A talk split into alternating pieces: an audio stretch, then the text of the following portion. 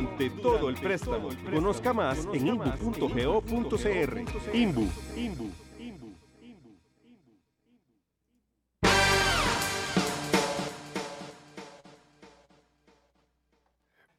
Vamos eh, a ir con música mientras arreglamos este temita técnico, pero ya venimos con mucho más Ciudad Caníbal. Tenemos un programa cargadísimo. Suena como la transmisión de los domingos del fútbol, ¿no? Pero ya venimos con más, vamos con música que van a poner ahí desde la cabina y eh, arreglamos este temita y vamos. Y vamos.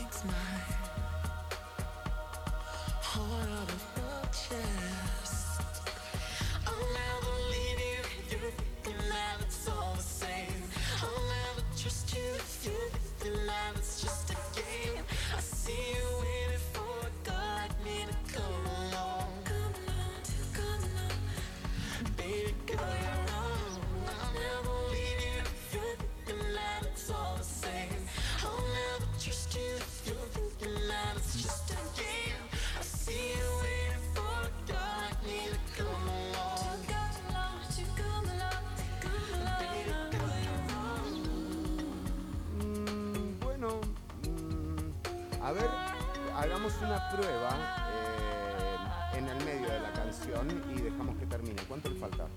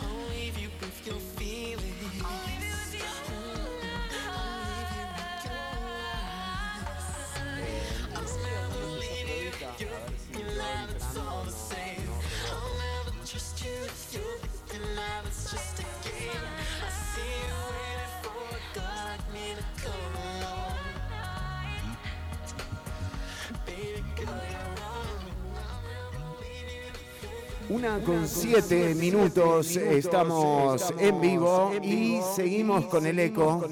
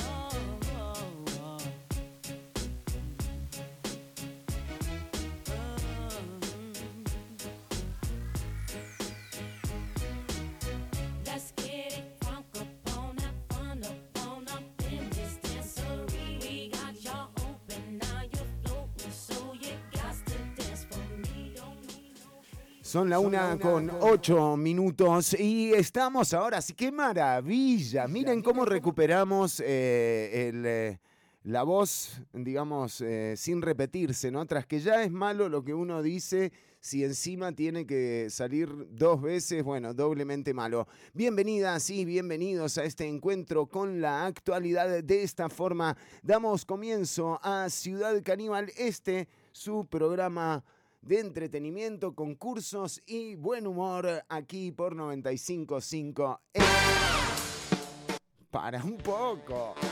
95.5 FM, decíamos un programa eh, con mucha información, de hecho, eh, bueno, la lengua no tiene hueso, es un dicho que conocemos todas y todos, sin embargo, a falta de hueso, digamos que el artículo 36 de la Constitución eh, política, bueno, que justamente, más bien de- de- del código eh, penal, que eh, ¿es, es código penal o es eh, constitución. Aquí lo tenemos, pero bueno, en el artículo 36 eh, se especifica que eh, justamente las personas no tienen por qué eh, declarar en contra de sí mismo eh, o involucrarse en alguno de estos temas. En materia penal nadie está obligado a declarar contra sí mismo ni contra su cónyuge, ascendientes, descendientes o parientes colaterales hasta el tercer grado de consanguineidad e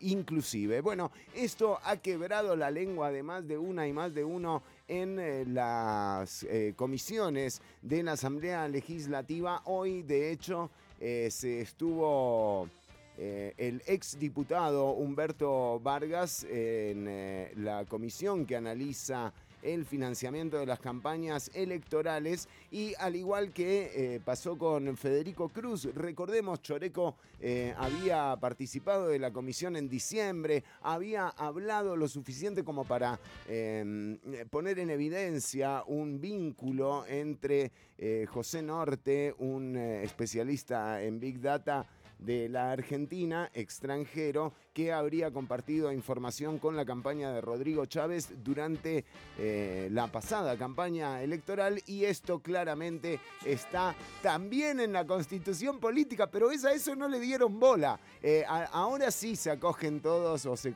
se acogen, sí, a, eh, a la constitución, pero cuando es cuestión de de tramitar, ahí la pasan por encima. Vamos a ver justamente estos episodios de eh, silencio, porque hoy en Comisión Legislativa estalló una bomba que tiene que ver con un supuesto eh, vinculado al caso Corona por narcotráfico que habría visitado al eh, exdiputado Humberto Vargas, exdiputado por la Unidad Social Cristiana. Recordemos que don Humberto Vargas fue llamado a comparecer a la comisión que analiza el financiamiento político de las campañas electorales a la Asamblea Legislativa por eh, haber tenido una casa en la que Choreco y el equipo de comunicación del Partido Progreso Social Democrático habrían eh, utilizado durante la campaña y que no fue reportada. Eh, me suena, me suena, ¿no? Como algo. ¿Habrá, no habrá estructura paralela? Bueno, vamos a ver eh, eh, estos episodios de olvidos y recuerdos que tuvieron algunos de los señores que ya han visitado la Comisión de Financiamiento Político. Está buenísimo, vean eh, si pueden el, la transmisión radiovisual, ya sea en los perfiles de Ciudad Caníbal, porque esto estuvo, o sea, espectacular. Vamos, empecemos, empecemos por lo que pasó en la segunda parte de la declaración de Choreco. Esto era eh, la primera, el primer día en donde regresaban los diputados y las diputadas de su receso de fin de año. Bueno, el 8 de enero, a diferencia de diciembre, la lengua tiene hueso, parece, en el caso de estos personajes. Claro, por eso le pregunto. La campaña del partido aquí Costa Rica manda. ¿De dónde viene ese dinero? ¿Es de ese grupo? No, señor, no sé, no sé, no sé a qué se refiere el señor Douglas Le, Altamirano. le voy a poner un video para refrescarle su memoria que veo que poco a poco se le va apagando. empezamos a hablar. Y don Federico Cruz dijo, no, Ese partido no va, y lo tengo todo guardado, porque esa es una manada de mafiosos narcotraficantes. Y lo dijo él. Y ahora, si tiene, perdónenme, señores, si tiene la masa testicular, ¿Qué participación tuvo José Norte en la campaña? Para, Él le compartía información Sí, compartí información de Big Data, básicamente. sobre la campaña electoral de aquí en Costa Rica. Correcto. Él- él hacía- Muchas gracias. ¿Estaba eso bajo un contrato de honor? Me acojo a mi derecho constitucional y me abstengo. Como decía mi abuelita, la lengua no tiene hueso. Cuando usted fue diputado, ¿lo visitó alguien relacionado con el narcotráfico? Me abstengo, señor diputado. ¿No recuerda a un Mauricio? Cri, cri. ¿Sospechoso de qué? ¿Qué dijeron? Para, para, para, ¿Recuerda a un para. Mauricio? ¿Recuerda a un Ah, ah, Mauricio? ¿Recuerda a un Mauricio? Sospechoso del caso Corona. Me abstengo, señor diputado. Nunca lo he visitado cuando usted fue diputado ninguna persona relacionada con narcotráfico o con el caso Corona. Me abstengo, señor diputado. Son hechos reales lo que le voy a citar. Eh, este señor, don, el arquitecto don Adrián Mauricio Evera León, hoy sospechoso en el caso Corona, lo visitó usted al menos cuatro veces mientras usted fue diputado. ¿Es cierto eso? Me abstengo, señor diputado. ¿Recuerda usted cuáles fueron los motivos de las fechas de las visitas de él, que están aquí en los registros de la Asamblea Legislativa? Me abstengo, señor diputado. ¿Qué temas trataron, don Humberto? Me abstengo, señor diputado. ¿Y por qué fueron cuatro visitas? Fue una el 13 de septiembre, de, perdón, el 13 de diciembre del 2016, el 16 de enero del 17, al día siguiente el 17 de enero y otra el 23 de enero del 17. ¿De qué se hablaba ahí en esas reuniones, don Humberto? Me abstengo, señor diputado. De- pues aquí no hay ningún interés de aportar a la causa de la investigación. Creo yo, bajo esos efectos, que sería oportuno que se haga una, una recopilación de las piezas y se presente una moción para que sea presentada ante la Fiscalía, nuevamente bajo la lógica de la obstrucción. si tiene la masa testicular,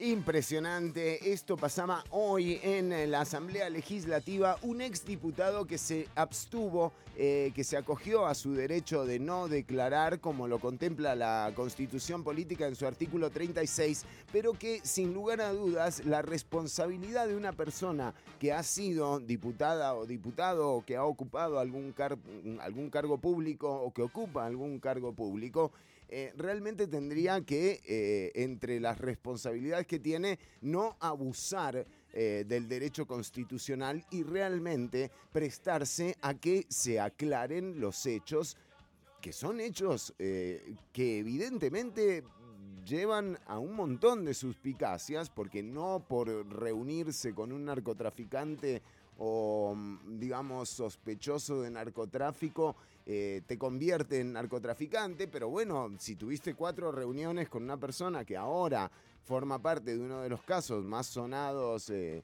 a nivel mediático como el caso Corona, bueno, lo que mínimo que uno espera de un diputado de la nación es que le aclare qué fue lo que ocurrió en esas, eh, en esas reuniones que daba cuenta el propio diputado Francisco Nicolás. Y aquí realmente sí hay que eh, ponerle un coto a, esto que ocurre en, eh, las comisiones eh, de investigación legislativa, ¿no? En general, lo que se está viendo es cómo cada persona que va termina con una causa abierta en la fiscalía o al menos con la solicitud o con el envío de las actas a la fiscalía para que se analice si estas personas más bien no están incurriendo en el delito eh, de no comparecer frente a, eh, una, a una asamblea o de eh, entorpecer las investigaciones que se llevan a cabo. Así que nada, todos estos expedientes están pasando directamente a la fiscalía tal cual se hizo hoy con el expediente, con el acta de la no declaración. La lengua...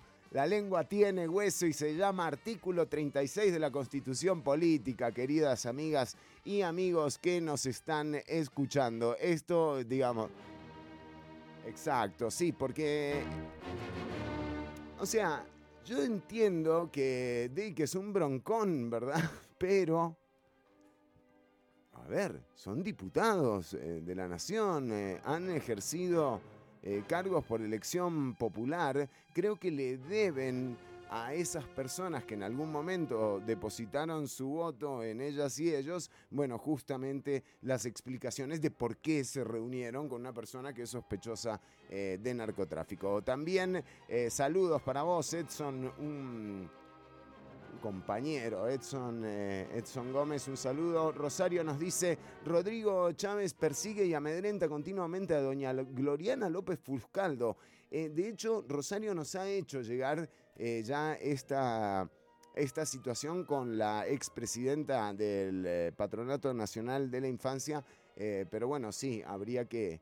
em, que ver qué es, qué es lo que está pasando. La verdad es que no le estoy siguiendo mucho el, el ritmo a lo que le pasa a doña Gloriana, que ojalá se encuentre bien, eh, ¿no es cierto? Por otro lado, esta gente que sí fue y habló y se echó al pico lo de Jack Senior. ¿Se acuerdan que en el cumpleaños de Rodrigo Chávez estuvo Jack Senior? Ojo Pato Barraza, ¿eh? Para el próximo cumpleaños del presidente. No, no, no.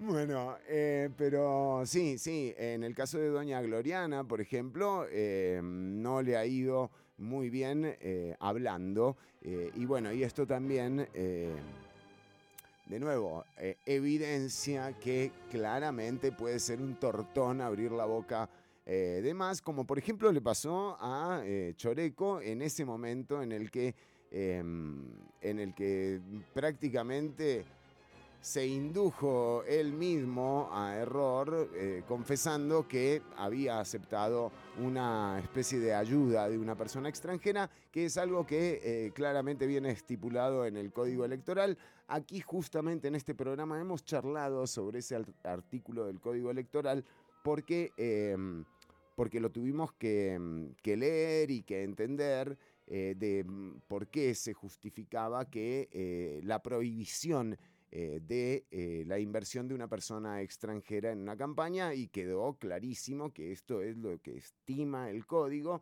y que hay que cumplirlo. Bueno, cuando hablaron de José Norte prácticamente, eh, digamos que nada, se echaron, se echaron un poco al agua, pero esto en, en todo caso también formará parte de una investigación que tomará más tiempo, que además, digamos, hará que, este, que estas preguntas eh, se, se hagan en otro poder de la República, que será en la justicia, eh, donde finalmente estas personas deberán eh, contestar las razones y los motivos que los llevaron, por ejemplo, a esta situación de la Casa de San Pedro que se utilizó eh, para la campaña de Partido Progreso Social Democrático, la donación de este señor José Norte eh, y por supuesto también eh, por qué si esta casa pertenecía a don Humberto Vargas, después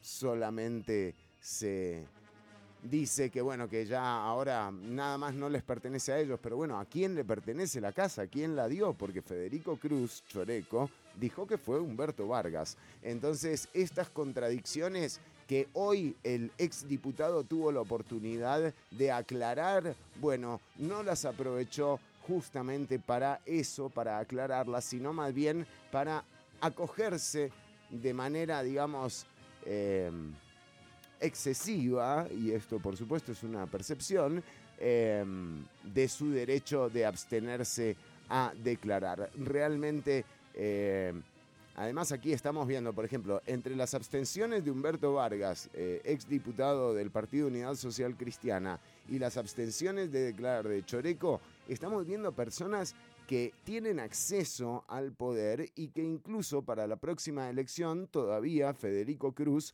ostenta la presidencia de uno de los partidos que presenta eh, candidatos. de contestar. No, señor, no quedó claro. Por eso Exacto. le pregunto. La campaña del partido aquí Costa Rica manda. ¿De dónde Sí. viene ese dinero? ¿Es de ese grupo? No, señor, no sé, no sé, no sé a qué se refiere el señor Douglas Le, Altamirano. le voy a poner un video para refrescarle su memoria que veo que poco a poco se le va apagando. Y empezamos a hablar. Y don Federico Cruz ¿Se acuerdan? Esta era una de las frases, frases ganadoras del año pasado. Se entregó eh, premio a, a la frase de la masa testicular. dijo, no, ese partido no va, y lo tengo todo guardado, porque esa es una manada de mafiosos narcotraficantes. Y lo dijo él.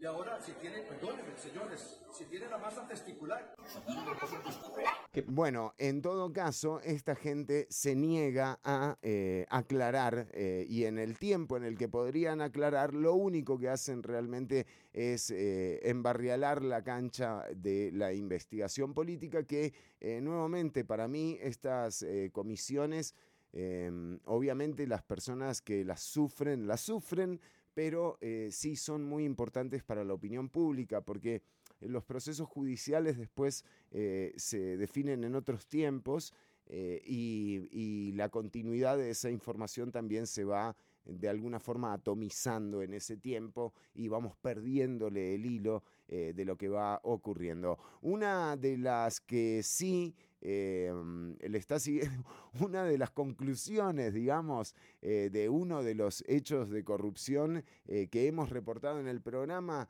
eh, bueno, tiene que ver con la denuncia que hiciera una empleada costurera que trabajó para la ex defensora de los habitantes, doña Ofelia Teitelbaum. Sí. Bueno, eh, la demanda se interpuso por incumplimientos eh, laborales. Eh, una persona, de nuevo, defensora de los habitantes que no le cumple con los derechos laborales a una señora costurera. O sea, realmente estas personas son las que están accediendo eh, al poder, ¿no? Como para no cuestionárselo desde ahí, como desde la raíz, ¿verdad? O sea, sí, mucha formación, muchos títulos, pero, o sea, te cagan igual, ¿me entendés? O sea, no tienen ningún problema. Bueno, pero en todo caso, doña Ofe- Ofelia Teitelbaum ya recibió una condena, está por quedar en firme todavía, pero son siete añitos y medio eh, de Ofelia. Miren, si pasa siete horas. Bueno, pero sí, la ex defensora de los habitantes, eh, nada, mm, con, con una condena eh, luego de esta, de nuevo, de estos procesos que son largos eh, y que eh, en definitiva eh, también hasta se puede llegar a, confundir cualquier persona de por qué es la causa y por qué la condena. En realidad no, no tiene que ver con la función pública, sino eh, con el tema de lo laboral. Bueno, eh, más información también, 101 días eh, de bombardeos sobre la franja de Gaza, realmente es una, un, un peligro para la humanidad, realmente lo que está... en lo que se convirtió el Estado de Israel, recordemos que es un Estado que tiene eh, bombas nucleares y eh, que está de alguna forma co- colectivizando el castigo. Ya la Corte Internacional de Justicia recibió la demanda con los argumentos presentados por Sudáfrica, eh, unos argumentos más que interesantes de escuchar, determinarán después eh, las juezas y los jueces si estos argumentos eh, son suficientes como para culpar por crímenes de guerra y genocidio eh, al Estado de Israel, pero la realidad es que siguen matando personas, niños, niñas, mujeres, hombres, siguen bombardeando Gaza de manera incesante eh, y siguen sumándose las muertes que eh, ya superan las 24.500 personas eh, muertas. Un holocausto que estamos viendo transmitirse en vivo y en directo.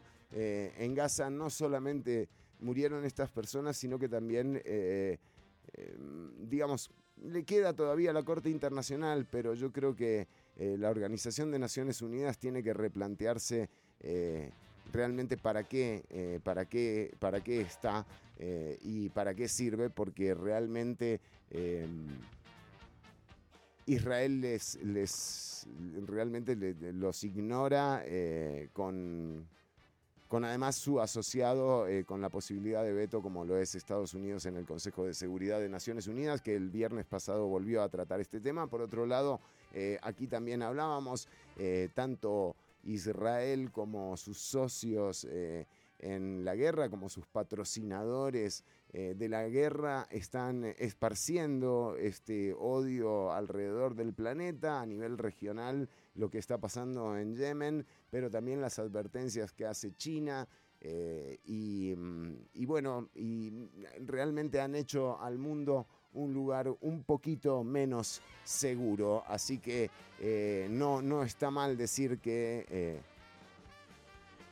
que, que Israel es un riesgo para, para la humanidad, que el Estado puntualmente de Israel es un riesgo eh, para, para la humanidad. Recordemos, esta gente tiene bombas nucleares y no le hace caso realmente a nadie, se pasan por donde la luz no llega.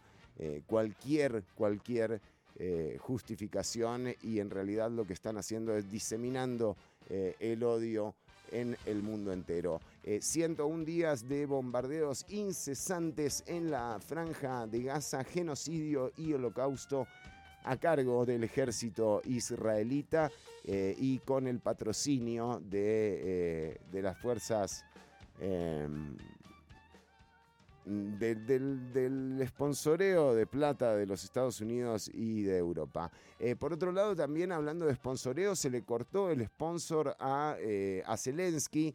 Eh, lo de Ucrania también está desarrollándose de una manera diferente. y habrá que estar atentas y atentos a lo que ocurre en el planeta. Son la una con 30 minutos. Decíamos, estamos en vivo hasta las 3 de la tarde. Hoy tenemos un programa espectacular.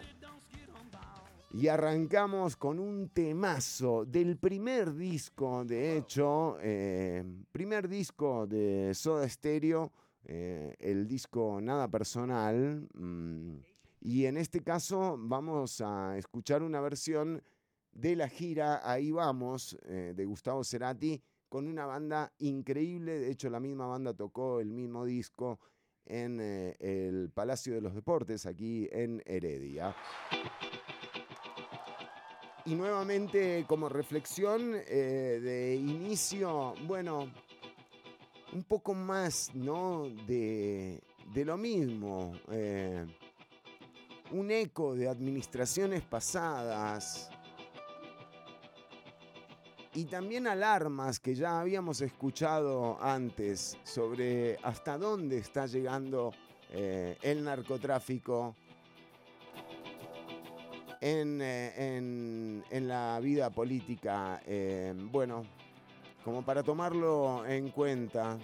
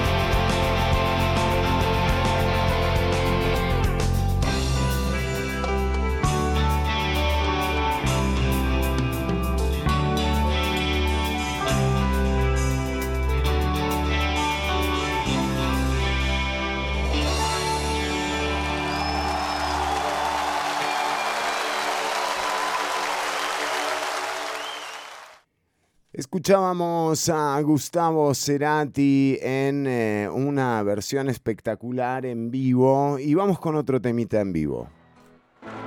No puedo decirme que no, no estoy arrepentido. Vuelvo a sentir el sabor de haber perdido conmigo.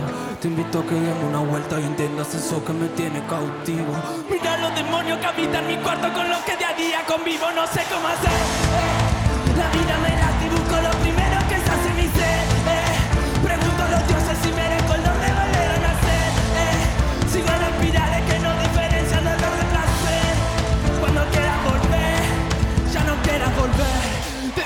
cara que estaba bien, pero ayer flashé y no sé. Tengo esta culpa que no se silencia, es un dictador dentro mío. Pido que solo sentencia, cargo una piedra conmigo. Pesa mil kilos de vieja creencia, mierda. No quiero que ganes inercia, no sé mirar a la Somos corderos vestidos de lobos feroces, no sé, demasiadas poses sin fe, todo se descoce, lo sé. Se apagan las luces y nada nos sale tan bien.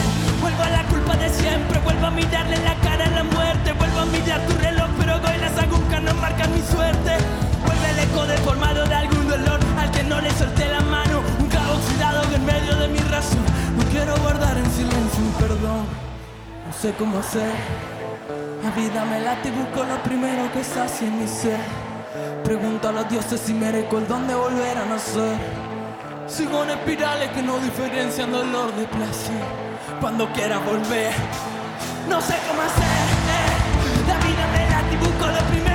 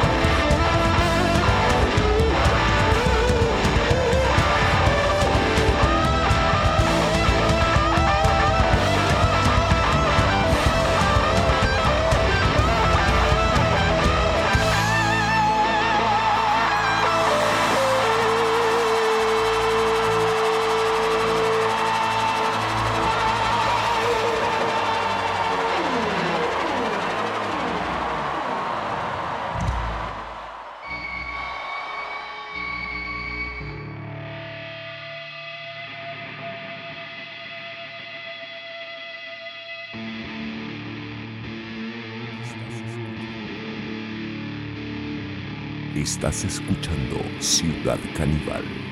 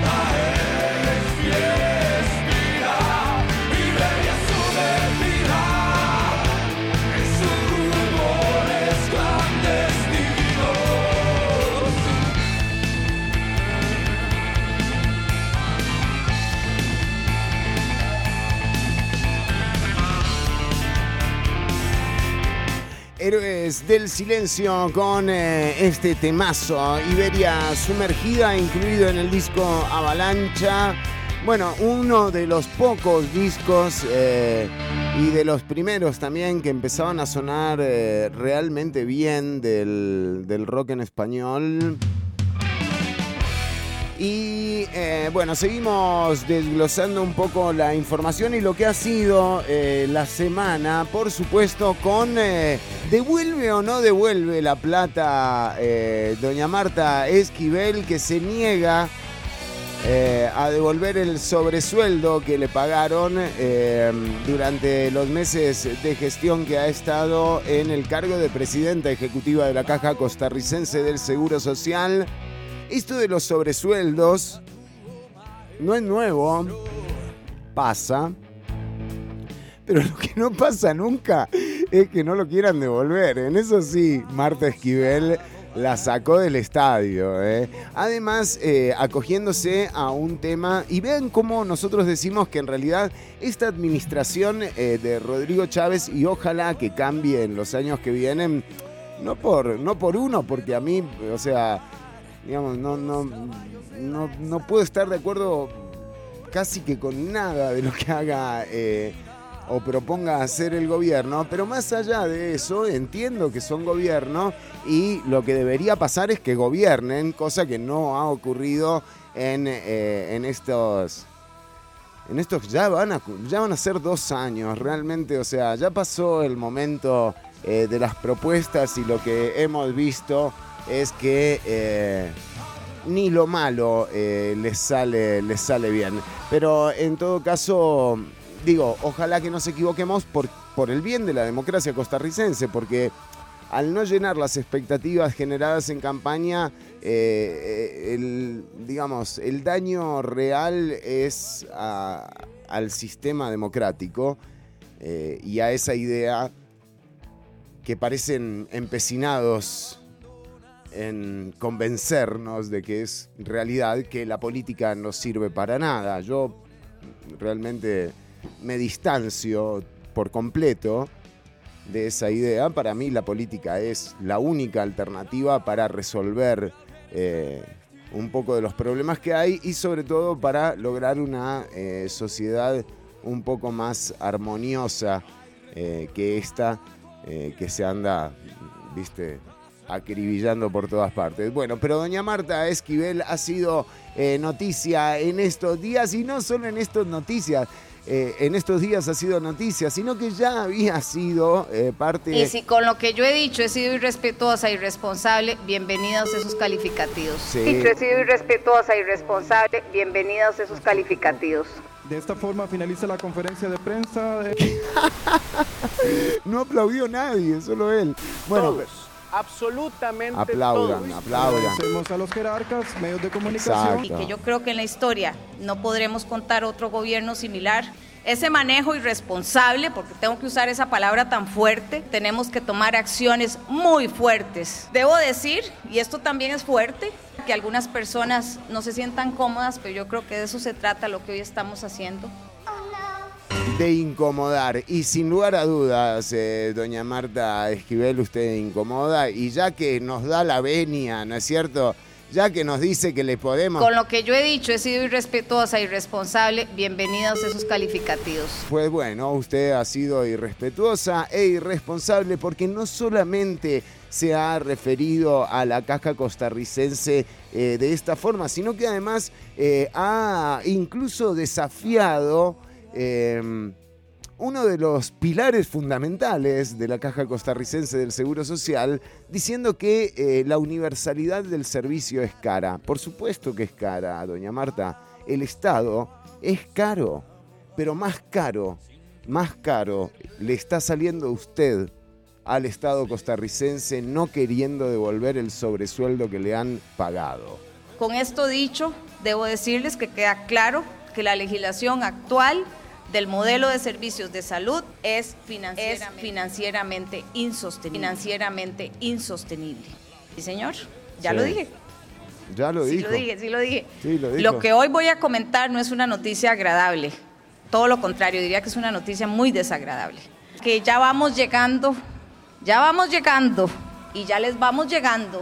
A partir de los años 59-60 se reforma la constitución política para que en un plan sumamente ambicioso la Caja Costarricense del Seguro Social pasara de un esquema de atención solo asegurados a un modelo maravilloso si lo quieren ver desde el punto de vista de los derechos humanos, pero sumamente costoso. ¿Qué dice esta gente? O sea, realmente, ¿qué dicen estas personas? Que la universalidad de los servicios de salud eh, son caros. O sea, es un pacto social. Ustedes no pueden llegar a pasarle por encima a ese pacto social. Si quieren hablarlo, bueno, se habla, pero, doña Marta, Y si con lo que yo he dicho he sido irrespetuosa, irresponsable, bienvenidos esos calificativos. Pues, Pasamos a la atención universal. Nosotros no vamos a tomar decisiones irresponsables. Hicimos una suspensión de todas las construcciones. Esto, esto que estamos viendo es del año pasado y hoy por hoy siguen con el tema de dejar a Cartago sin su hospital. Y yo realmente no sé qué está esperando la gente de Cartago. No entiendo. No entiendo en qué momento, o sea, digo, está bien, pero en armas trocado, compañera.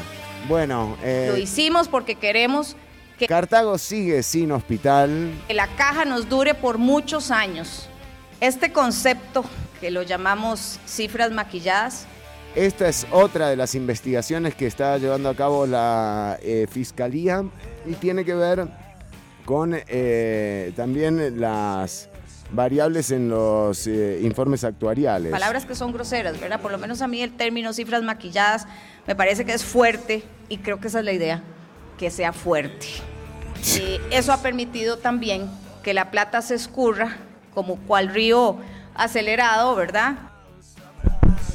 Escuchábamos a otra de las protagonistas de, la semana, doña Marta Esquivel, eh, que bueno, que ha sido de alguna forma eh, comedida por eh, la Contraloría General de la República para que devuelva los sobresalarios que ha cobrado hasta el día de hoy. Eh, una, una situación que de nuevo no, no es nueva para nada, se han dado estas situaciones del pago de eh, de más en salarios de funcionarias y funcionarios públicos. Lo que sí no había pasado nunca es que te manden a, a juicio, ¿no? que no quieran devolverlo. Y retomo, ¿por qué decimos que esta administración, eh, a la que es muy difícil encontrarle alguna gestión en política pública, diría que es imposible? Bueno, ponele DECRA, ponele, ponele, pero de nuevo, eso está en uso precarizado, así que si esa es la gestión precarizada, no sé,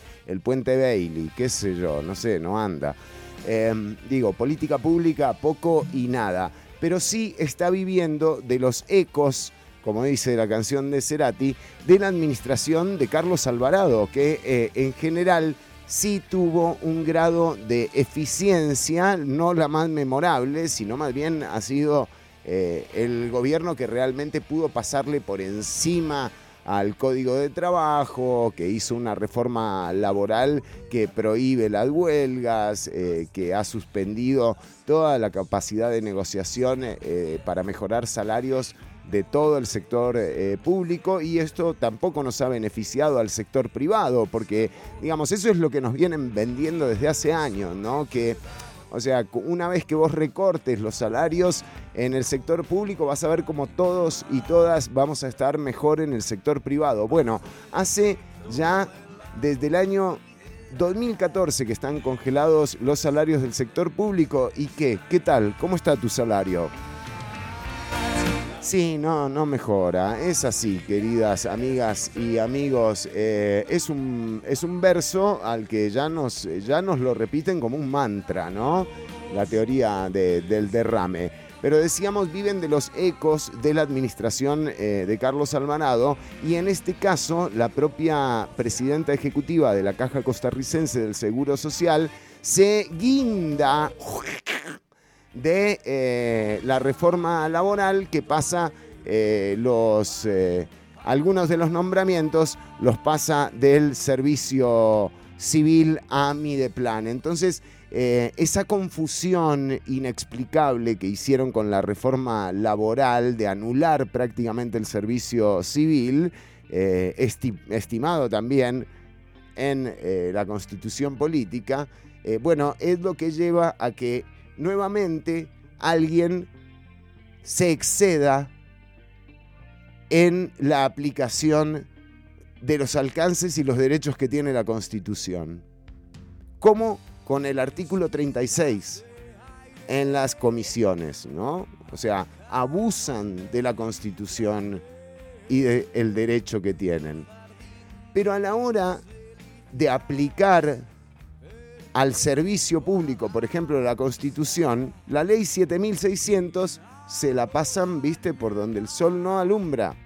El código electoral se lo pasan por donde el sol no alumbra. Y después, cuando les toca dar cuentas, dicen me abstengo de declarar. Pero ¿por qué no te vas un poco a la, bueno, a donde sea que tengas que ir? Pero de nuevo, gente, estamos viendo cómo hay gente especialista en utilizar esto en beneficio único y exclusivo de ellas y ellos. ¿Y saben qué? Ocupan el poder. Ocupan el poder. Entonces, ojo, ojo al Cristo. Porque esta trama que está haciendo doña Marta Esquivel para no pagar los 20 millones eh, o 22 millones de colones de sobresueldo puede llegar a salirle bien gracias nuevamente a la gran gestión de Carlos Alvarado. Eh, podría llegar a ser. ¿eh? Eh, y, y en resumen, doña Marta, eh, el salario es lo de menos.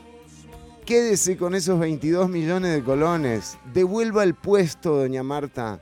Eso sí, es un atentado a la idea del ser costarricense. Que una persona que cuestiona la universalidad del servicio de salud sea la presidenta ejecutiva de la Caja Costarricense del Seguro Social debe ser muchísimo más preocupante que esos 22 millones de colones que usted no quiere devolver, señora.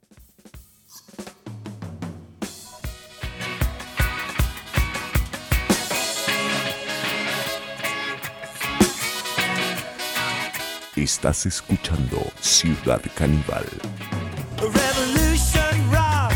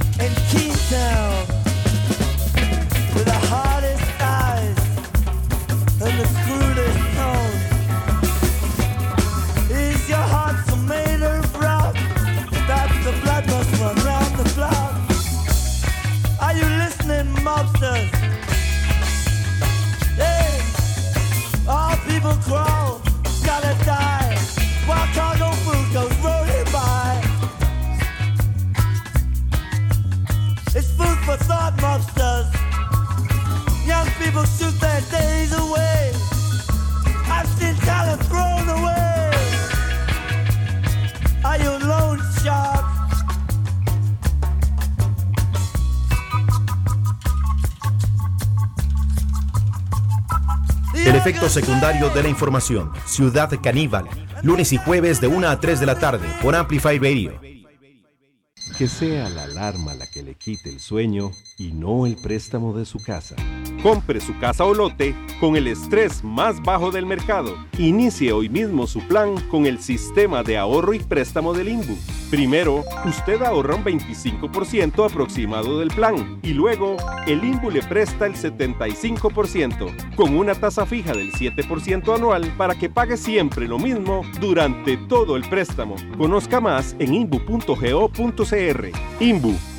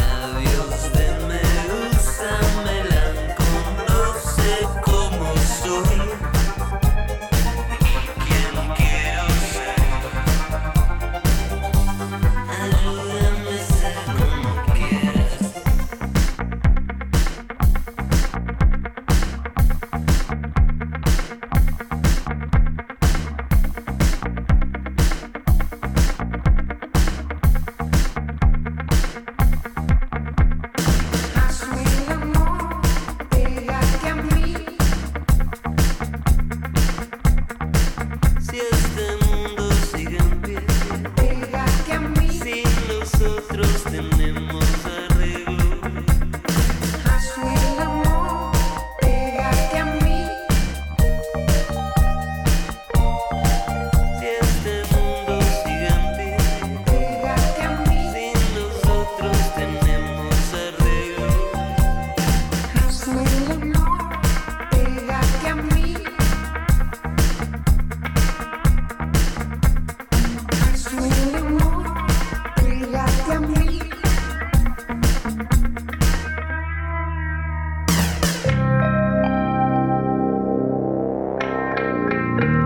El efecto secundario de la información. Ciudad Caníbal.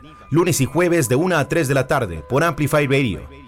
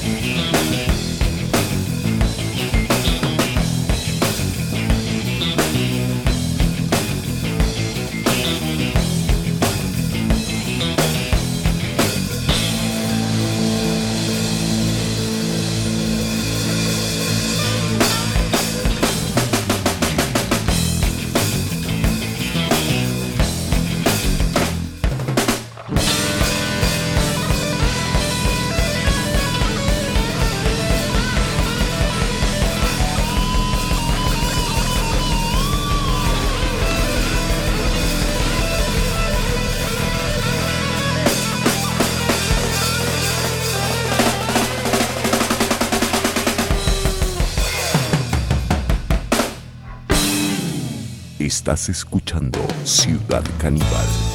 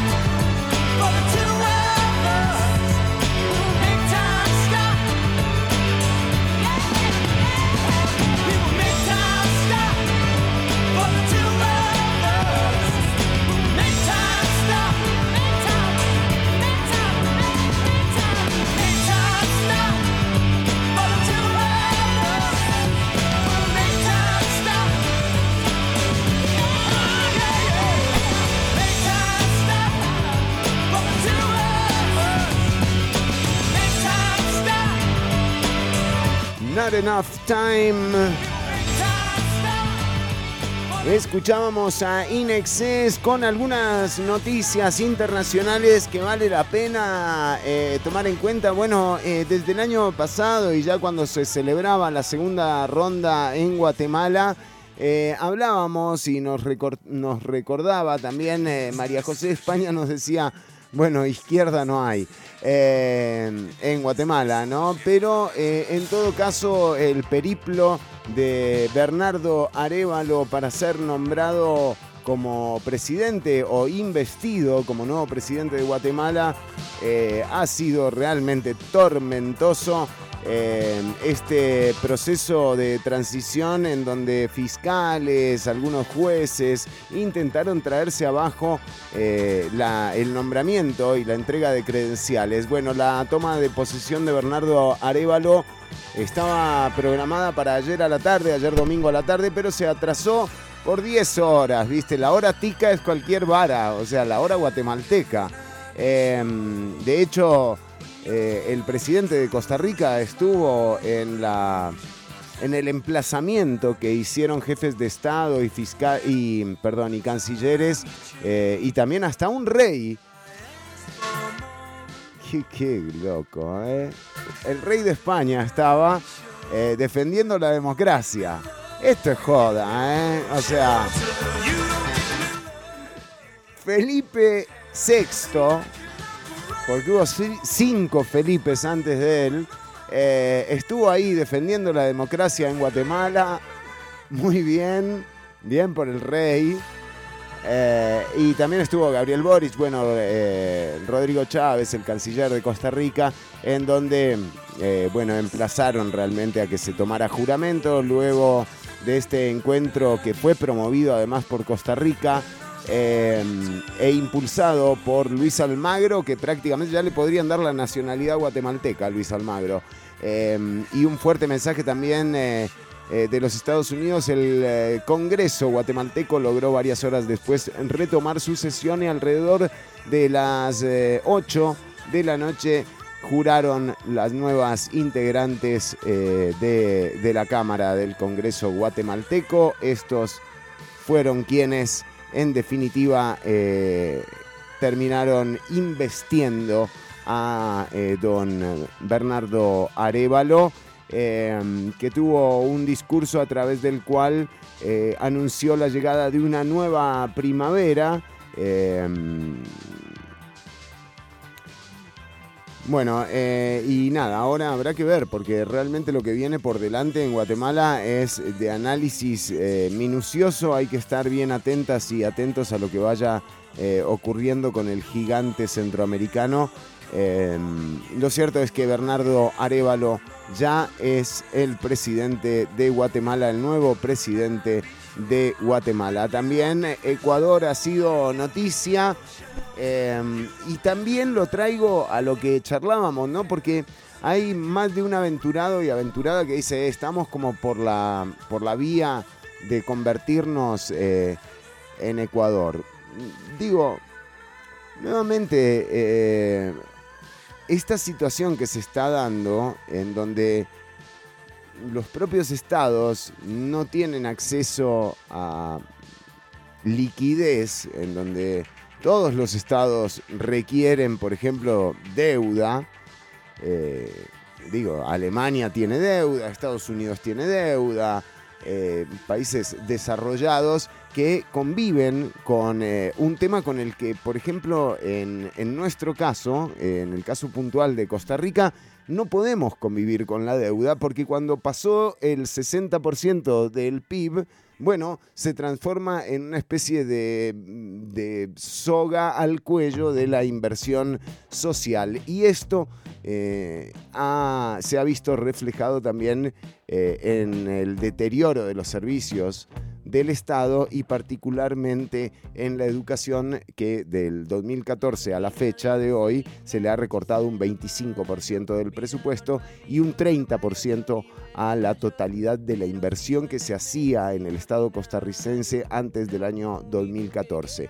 Eh, bueno, Ecuador eh, tiene una situación eh, mm, diferente, una economía dolarizada eh, y una eh, y una particularidad eh, de, los, de los últimos gobiernos, ¿verdad? en donde se ha judicializado eh, la política. También hoy se anuncia que más de 100 funcionarios y funcionarias de las penitenciarias de Ecuador han sido liberadas y liberados. Los militares están retomando el control de varias cárceles en el Ecuador. En medio de esta violenta eh, arremetida eh, del narco, bueno, eh, se capturaron a más de 140 guardias penitenciarios, 136 han sido liberados tras ser retenidos.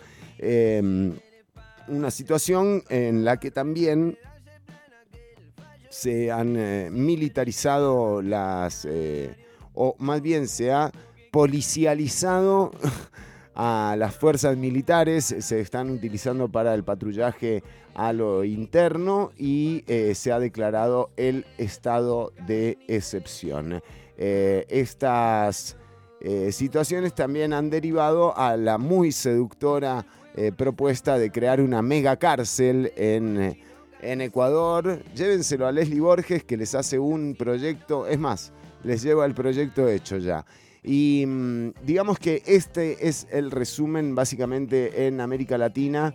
Em, bien particular lo de E- Ecuador porque nuevamente uno ve que los estados incluso están teniendo menos herramientas presupuestarias que los grupos del crimen organizado, ¿no? Entonces por eso eh, cuando uno ve que en la audiencia de hoy le decían a un diputado, ¿y usted no se reunió una vez con un narcotraficante?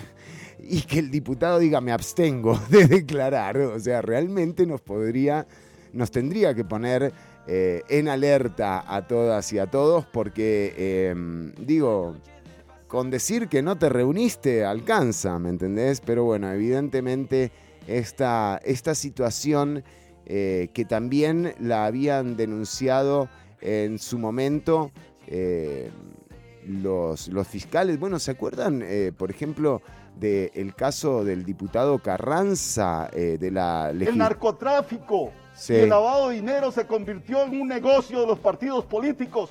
El diputado eh, de la zona norte denunciaba esto en, eh, en la asamblea legislativa pasada eh, y también incluso los fiscales, los fiscales de legitimación de capitales y eh, vamos a enchufar el disco duro viejo porque vale la pena eh, que la reflexión sea completa. Mm, digo, hay fiscales de de narcotráfico y legitimación de capitales que te dicen que no pueden garantizar que dineros del narcotráfico no hayan ingresado a campañas eh, electorales. O sea, y esta es la gente que realmente tiene el día a día de lo que ocurre con, con estos casos, ¿no? Y, eh, o sea, nosotras nos quedamos como atónitas, pero en realidad aquí es muy sencillo, tenemos que replantear esto, ¿no? O sea, ¿cómo puede ser que un país como Alemania sí pueda tener el 80% del PIB en deuda e invertir en servicios para la población y en mejorar la calidad de los servicios que brinda el Estado y en tener un Estado presente en eh, todos los lugares en donde eh, estos grupos criminales, a cuenta de la ausencia del Estado, tienen un mercado laboral prácticamente inagotable, eh, al que incluso le pueden matar gente que los reemplazan por uno nuevo. Esta es la fábrica de desigualdad en la que se ha transformado la política durante los últimos 40 años. Eh, y, y de nuevo, esto sería importante empezar a reflexionarlo, tomarlo en cuenta y entender que el próximo 4 de febrero hay elecciones nuevamente y veremos cómo se comporta esta, este modelo en el que ya pocas y pocos eh, creen, ¿no? Eh, por eso aquí también decimos que la salida a estos problemas eh, tiene que ver con reflexionar en torno al, al modelo de nación que queremos en adelante. Se puede convivir con deuda, se puede convivir con devaluación, se puede convivir con tasas de intereses eh, y, con préstamos. Con lo que no se puede convivir es con un Estado ausente, fábrica de desigualdad y falta de oportunidades. Son las 2 con 25 minutos. Estamos en vivo hasta las 3 de la tarde. Uy, qué temazo. Oh, un temazo, pero bueno, ya venimos con más, ¿eh?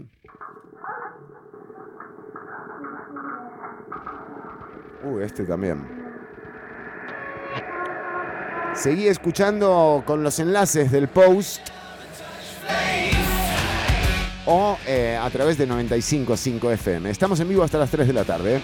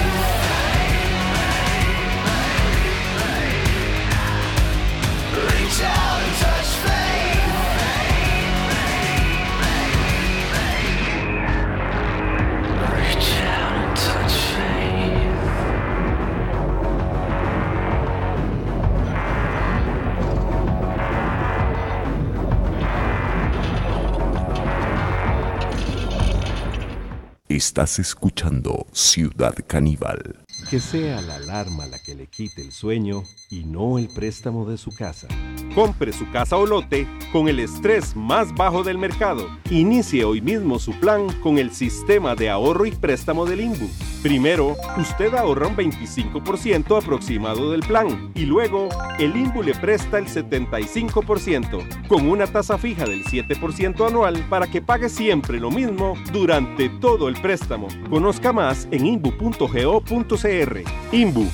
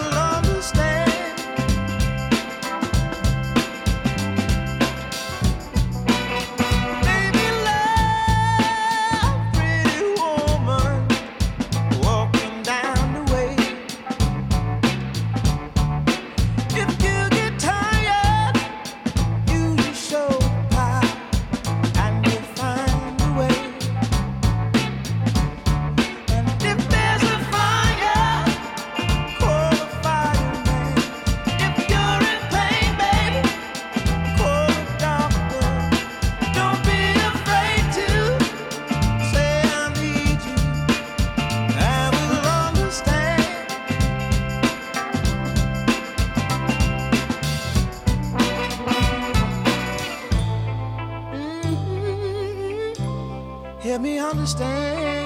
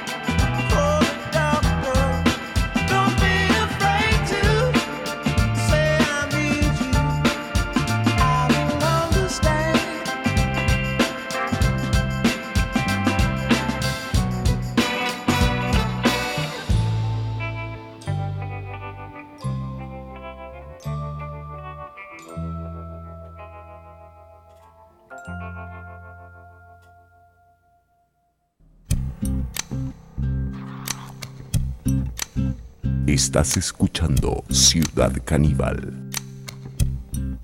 If the night turned cold and the stars looked down, and you'd hug yourself on the cold, cold ground, you wake the morning in a stranger's coat,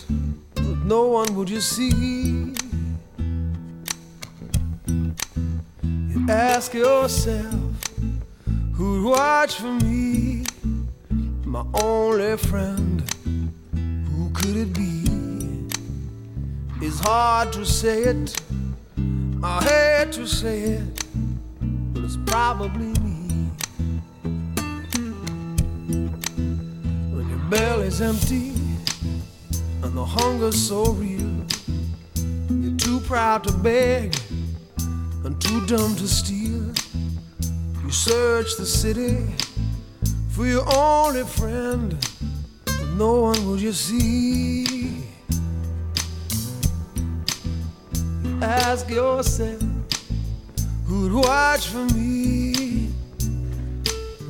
solitary voice to speak out and set me free. I hate to say it, I hate to say it, but it's probably me. You're not the easiest person I ever got to know. It was hard for us both let our feelings show. Some would say let you go your way. You only make me cry. Well, if there's one guy, just one guy, who laid down his life for you and I. I hate to say it, I hate to say it, but it's probably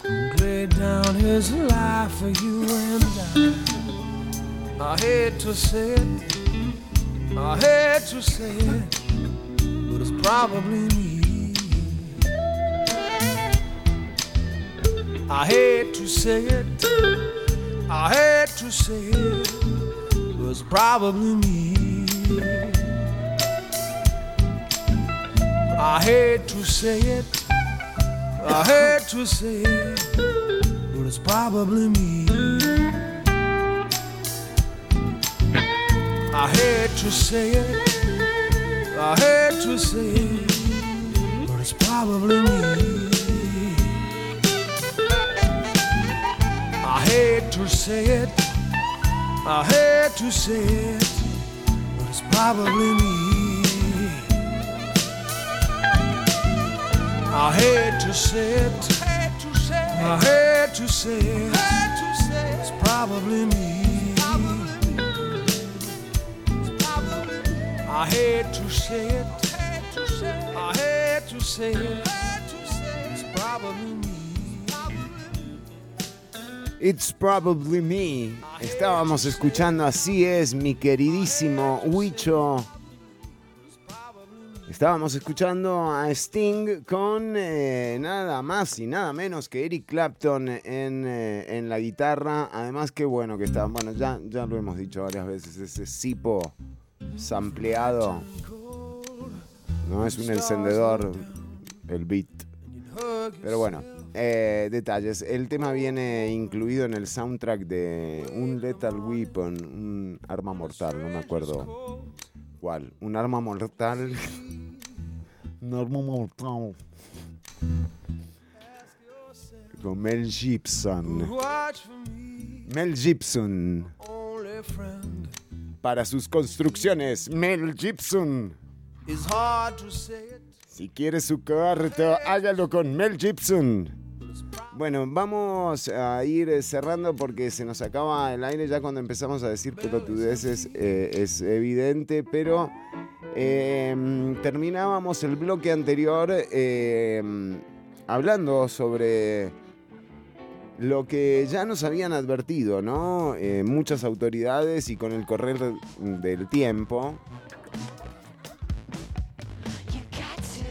Con eh, los casos Diamante y Cochinilla también eh, surgieron eh, algunas eh, suspicacias en torno a quien va de retirada. Ya es la esta elección. ¿Qué irá a hacer Johnny, no? El 4 de febrero. Bueno, eh, decíamos que eh, en todo caso los casos Diamante y Cochinilla también eh, opacaron de alguna forma algunas de las situaciones que se generaron hace un tiempo, ya hace varios, hace dos años, o sea, en la legislatura pasada, cuando llegaron a declarar las personas de, mm, de la Fiscalía eh, a, a la Comisión eh, de la Asamblea Legislativa. Escuchemos qué era lo que nos decía tanto el fiscal general en aquel momento, don Werner Molina, como la fiscala eh, de asuntos de narcotráfico y dineros ilícitos. Bueno, ahora va a salir el nombre de la, de la fiscalía. Vamos con el video. alertas a estos indicios, porque los últimos eh, casos de zona sur Si el sistema antilavado es incapaz de detectar y exponer a los grandes lavadores, Estamos viendo justamente las declaraciones tanto de Iliana Mora, ex fiscala contra el narcotráfico y delitos conexos, eh, y del ex fiscal general de la República, don Werner eh, Molina. Eh, esto era lo que le decían a la Asamblea Legislativa, ¿verdad? indicios, porque los últimos eh, casos de zona sur si el sistema antilavado es incapaz de detectar y exponer a los grandes lavadores, menos resulta posible detectar aquellos que además de legitimar capitales de origen ilícito también dan apoyo financiero a las campañas electorales, ya sean estas campañas na- nacionales o, o municipales. Ahora menos resulta posible detectar aquellos que además de legitimar capitales de origen ilícito también dan apoyo financiero a las campañas electorales, ya sean estas campañas na- nacionales o- o municipales. Solamente recibí dos donaciones que la real- realizó mi hijo Gustavo por un monto de 400. Bueno, y a todo esto, eh, Liberación ya le pidió la renuncia a Ofelia Teitelbaum como se la pidió a Johnny Araya, eh, porque también recordemos, el alcalde de Corredores eh, también estaba siendo investigado por el caso Pancho Villa y aquel puente que le habían, eh, que le habían construido a este eh, presunto narcotraficante de la zona sur. Era un poco lo que hablaba la ex fiscala eh, de narcotráfico, de narcotráfico y delitos conexos. mil y otro por un monto de 800 mil. Estamos escuchando a Carlos Viales, ¿verdad? El papá del eh, ex diputado y presidente del Partido Liberación Nacional, eh, Gustavo Viales. de 800 mil. La totalidad del financiamiento fue dado por el Partido Liberación Nacional. Yo lo que sí puedo decir es que hay alertas en que se mencionan algunos vínculos y que eso no puede pasar inadvertido. Me alegra mucho tener un alcalde de ese valor. Jorge Fonseca felicita a Carlos Viales, ¿no? Antes de que se destapara la olla del tamal eh, por, por ir a decir que no, que él no tuvo nada que En el ver. control de registros del sistema de información de la actividad contractual de la Contraloría General no existe registro ninguno o proyecto para la construcción de un puente del Departamento de Presupuesto de la Municipalidad de Corredores. No existen partidas presupuestarias dispuestos para la compra de materiales para la construcción ni contratación de construcción de un puente. Les anexo también una certificación del Departamento de Tesorería. No existen trámites de pagos de ningún proveedor por concepto de contratación de la construcción de un puente. A partir de este momento no queda duda en los costarricenses que todas sus actuaciones han sido conforme a la ley. Todo, todo le parece raro, todo es raro, pero todo es raro, pero, pero, pero sin pruebas. Y le traen pruebas y sigue siendo raro. Todos los gastos de mis campañas se financiaron con la deuda política. Y todo fue pagado por el Partido Liberación Nacional. Por eso también hay pocos casos en investigación por estos motivos. O sea, si no podemos descubrir, no podemos detectar a los grandes lavadores, menos cuáles son los que están financiando las campañas. Y dándole las gracias a don Carlos por haber venido y por su amplitud y por todo. Doña Soy la Rosa, Soy la Rosa Bolio, eh, también felicitaba a don Carlos Viales. todos los documentos que nos aportó.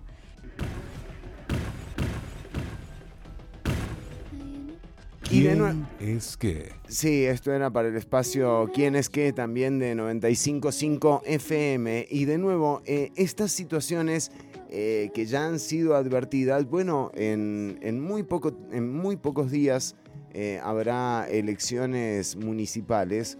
em, y ojalá realmente podamos superar el trauma como población, como electorado, ¿no? Digo, superar el trauma de, de estos personajes, o sea, el trauma que nos han generado de entender que nos usan solamente en los momentos en que necesitan el voto y después la política sirve para atender a presuntos narcotraficantes en los despachos de la Asamblea Legislativa. Porque de nuevo, eh, estamos hablando de don Carlos Viales, eh, Gustavo Viales en aquel momento eh, sí confesó que había llevado un, un pendrive, una llave maya, a la casa registrada a nombre de esta persona también sospechada de narcotráfico por el caso Pancho Villa, diputados, pero también estaba el diputado Cascante en su momento, que había sido vinculado a otro presunto, a un investigado por narcotráfico. O sea, todas estas cosas que ya han pasado y que vienen pasando, también tienen como consecuencia esta realidad que estamos viviendo, en donde el control de las calles lo tiene el crimen organizado. El otro día había, eh, creo que fue Vladimir de la Cruz el que dijo que eh, el gobierno tenía, había negociado eh, con, con el crimen organizado. Yo ni creo, la verdad. No los veo, no, no les veo la calle, ¿me entendés? Como para negociar con un narco. Y en todo caso, ¿cuántas veces no se dan negociaciones, viste, en lo privado? Que yo te digo que a esta altura y viendo cómo estamos llegando a los 40 asesinatos por cada mil habitantes, o como en Limón que están llegando a los 90 por cada 100.000 habitantes, creo que como mínimo se tienen que sentar a hablar. O sea, frenen esto. Porque además la sensación de seguridad que ya claramente la, la- la hemos perdido, pero también se va ampliando eh, el alcance de, de los establecimientos de, de estas bandas, ¿no? Y entonces la semana pasada, por ejemplo, sorprendía a muchos eh, que, que los disparos de AK-47 fuesen en Romoser, ahí a 100 metros de la Anunciatura. O sea, estamos muy acostumbradas y acostumbrados a ver en, en la foto y en el video del allanamiento eh, a las casas pobres, pero también tenemos que empezar a entender que no precisamente es en esos lugares en donde se hospedan las cabezas de estas organizaciones criminales. Y nuevamente, a como estamos hoy, yo agradecería que se sienten a hablar con algunos de estos capos que conocen de las organizaciones criminales y que vean cómo frenan esto, porque en la mínima de cambio, viste, el tiro te lo comes vos, sin quererla ni deberla.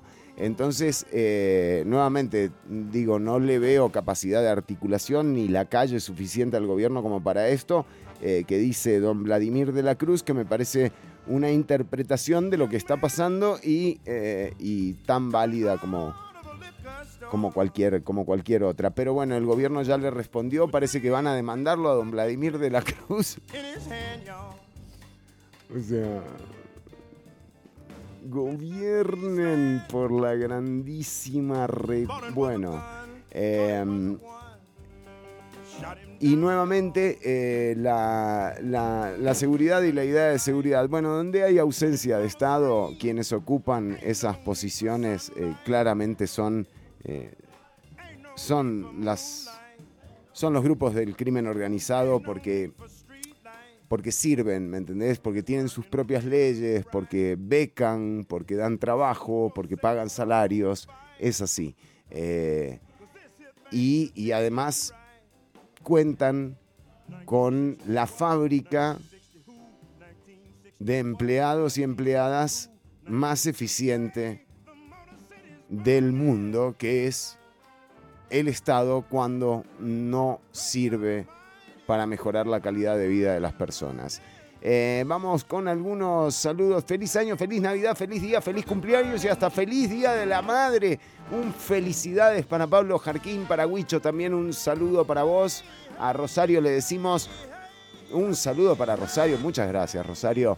Eh, lo de Doña Gloriana hay que verlo eh, también, porque sí hemos visto que si bien eh, el gobierno ha demostrado una profunda incapacidad eh, para generar política pública, sí ha demostrado intenciones claras de instrumentalizar eh, la institucionalidad para algunos de sus, digamos, eh, objetivitos personales.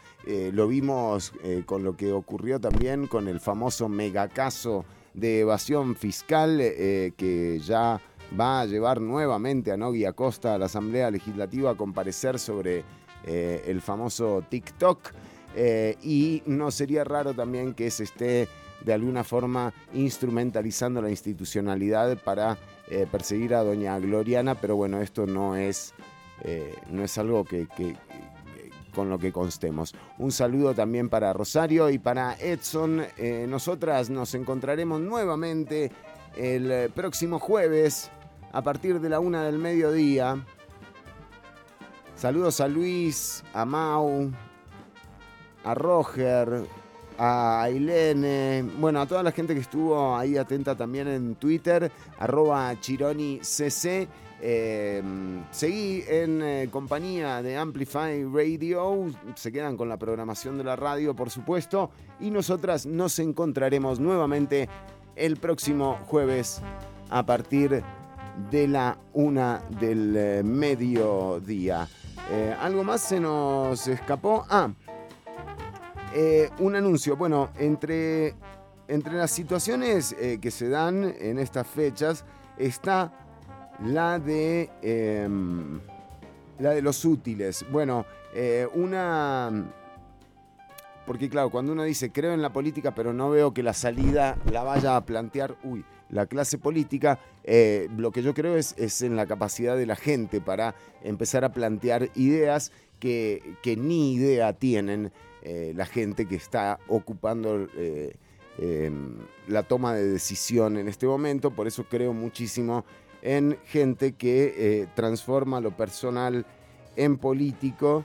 eh, y, en, y en todo caso, una de las, eh, de las personas en las que creo, porque conozco su trabajo, es en Débora Portilla, que hace un trabajo ya desde hace años con la gente de la Carpio y están en este momento recibiendo útiles. faltan cuadernos para los chicos y las chicas de la Carpio. Eh, la forma para comunicarse es eh, eh, buscando en Facebook. pueden contactar a Débora Portilla puntualmente. Débora además... bueno, tenemos a Francisco, a Francisco Munguía en común, que, que es el, el marido de Débora y que, y que, bueno, que es otra de las personas que, que admiramos, nos fuimos un ratito, pero que admiramos eh, profundamente. Eh, entonces, recordad, la gente de la Carpio está esperando útiles, eh, están esperando cuadernos, se viene el inicio de clases y, y sale caro entrar a clases, ¿no? Bueno, ahí tiene que estar el Estado, pero bueno, por suerte está gente como Débora y su equipo de personas que trabaja con la gente de la Carpio. Buscala a Débora Portilla si tenés algún aporte para, para hacer. Eh, las chicas y los chicos de la Carpio te lo van a agradecer. Bueno, hasta aquí hemos llegado. Querida audiencia. Qué bueno, ¿eh? Estamos escuchando a Gregory Porter. 1960 who, 1960 Bueno, y eh, sí, sí, llegó el momento de despedirnos, cuidarse, pasarlo bien y quedarse en la grata compañía 1960 who, de 1960 what, 1960 95.5 FM. Hey, the Motor City is burning, y'all. Uf, ¿Cómo suena ese contrabajo? Eh, mm, nos encontramos el eh, 1960 what, próximo... 1960 what, 1960 who, 19 No, el próximo... No, porque me están poniendo acá una canción, que ponga una canción. Loco, complacencia, cinco rojos. O sea, estamos cobrando cada complacencia cinco mil. Eh, Simpe o... O te hablas con Marvin Koch. Eh, bueno, chao gente, cuidarse, pasarlo bien, respetar al otro y esto que vas a escuchar eh, de salida viene funky, viene funky. eh,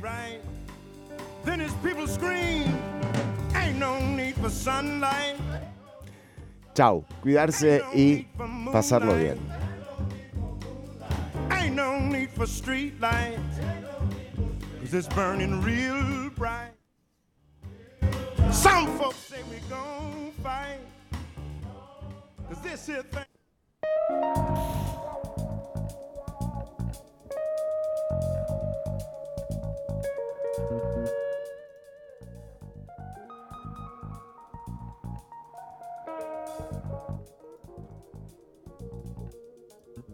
Stop what you're doing, get into this groove. Can't you see the signs?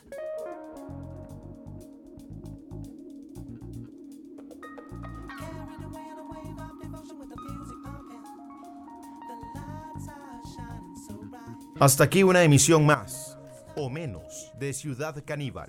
En vivo los lunes y jueves de 1 a 3 de la tarde por Amplify Radio.